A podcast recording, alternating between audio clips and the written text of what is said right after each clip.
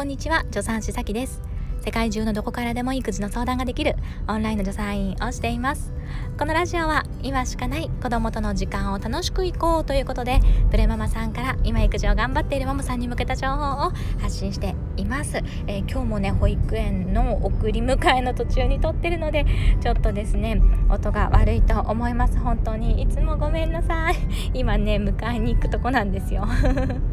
で今日はですね昨日と、えー、引き続き良かった本をご紹介させてください。今日読んだ本もねめっちゃ面白かったんですよ。しかも、えー、昨日の方はねちょっと難しいから、あのー、ちょっと普段読み慣れない方にはうんって感じだったんですけども今日ご紹介する本は普段読まない人でもね読めると思います。あの内容も分かりやすいし内容的にもどのお母さんにもねおすすめできるっていう本になりますね、えー、どういう方が書いているかというと学校の先生をされていた方の本です。木村康子さんっていう方で見えない学力の育て方っていう本なんですね。で最近よく、まあ、非認知能力を育てようみたいな感じでねまあこの手の本ってすごくよく 出ているし、えー、まあねいい本たくさんあるよねっていう感じなんですけどもこの方のね見えない、え、力を伸ばそうっていうのはですねあのなんていうのやっぱり学校の教育現場に長く携わってきた方だからこそのあの説得力もあるしこう実際に即したアプローチっていうことでね結構目から鱗なところが私はありました。だからこの手のこう要はあの非認知能力とかねその見えない力学力ではないような力を伸ばそうっていう本はいっぱいいっぱい読んできたけれども割とですねあの自分の子育て観に取り入れたいなとかあのこういう考え方をしていこうって、えー、この後もですね太郎さんが大きくなってそれこそ小学校に上がった時にまた読み返そうってね思えるような一冊でした。でこの木村さんのね木村先生の何が面白いかっていうとですねこの、えー、自分がね校長先生をされていたところの学校での取り組みっていうのが、まあ、めちゃくちゃまあ言うなれば変わっているというか、まあ、注目を受けているのが分かるっていうようなねことになっております、えー、何かということですね。通は支援学級ねいわゆる支援学級自閉症とかがあって、ね、支援学級に入るよねっていうようなお子さんなんかもですねあの普通のまあ、いわゆる通常級っていうんですかねちょっと私教育詳しくないので何て呼ぶかよく分かんないんですけども、まあ、あの支援級ではない、えー、子が、まあ、通う、えー、クラスというか、まあ、要は、まあ、支援級も通常級もなくってみんなが同じクラスにあの、まあ、いるね通っているんですよ。で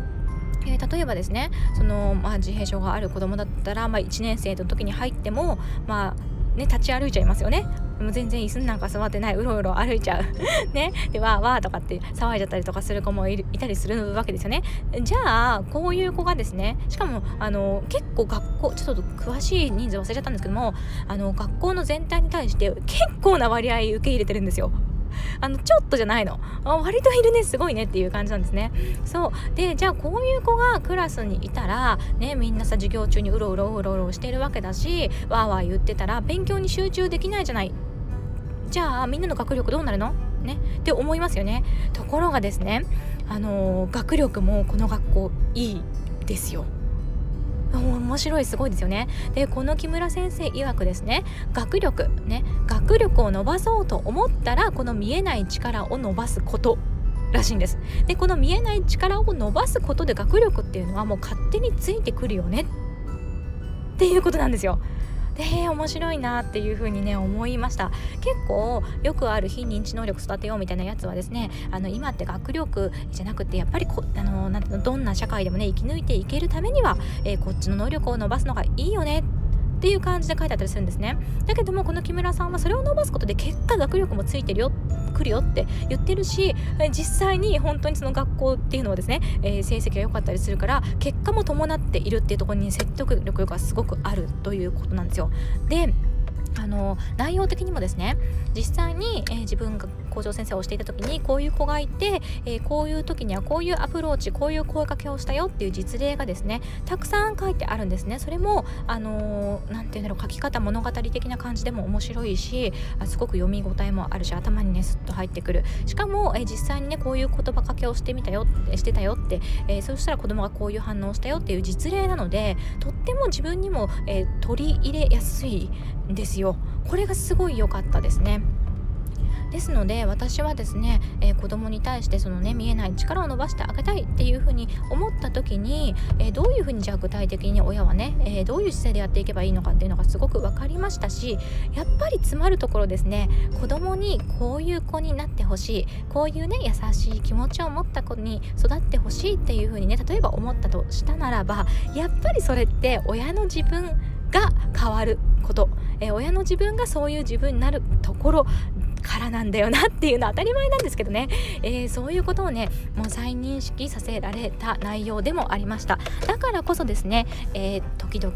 えー、また読み返してあ自分はそういうね自分に慣れているかなそういう親に慣れているかなっていうのをまあちょっと自分としてもですねあの再確認したりあちょっといけなかったいけないいけないっていうね 感じで見直したりするためにもね読みたい、え手元に置いておきたい一冊だなというふうに思いました。もしですねこの非認知能力を伸ばすとかねそういう教育関係のことに興味がある。でもまだね何にも読んだことがないよ、えー、そしてあんまりね普段読書もしなくって、えー、ちょっとどっからね、え入っていいかなとかっていう方はですね、えこれ読んでみるのもねいいんじゃないかなというふうに思います。なんか私見てないんですけども映画もあるようです、えー、その学校を書いたね映画もあって、えー、割と話題になったのかな？なんか文部科学省推薦？あれ？推薦だったかな？ちょっとごめんなさい、うろ覚えだけど、なんかなんかそんな感じの映画もあるそうなので、あの、ちょっとね、そちらを見てみても面白いかもしれませんね。その映画を見てみて、この本を読むとか、ね、この本を読んで映画を見るなんていうアプローチもですね、さらに、えー、学びを深めたりとか、興味を深められて面白いかもしれません。えうん、いい本でしたね。ご紹介あのしてくださった、あの、あ、おもちゃの師匠、あやさんがですね、教えてくださったんですよ。すごいいい本でした。あの、本当にね、おすすめです。ということでですね、はい よかったら皆さん あのお読みになってみてください。では今回も聴いていただいてどうもありがとうございました。一緒に楽しくお母さんをやっていきましょう。助産師さきでした。またね。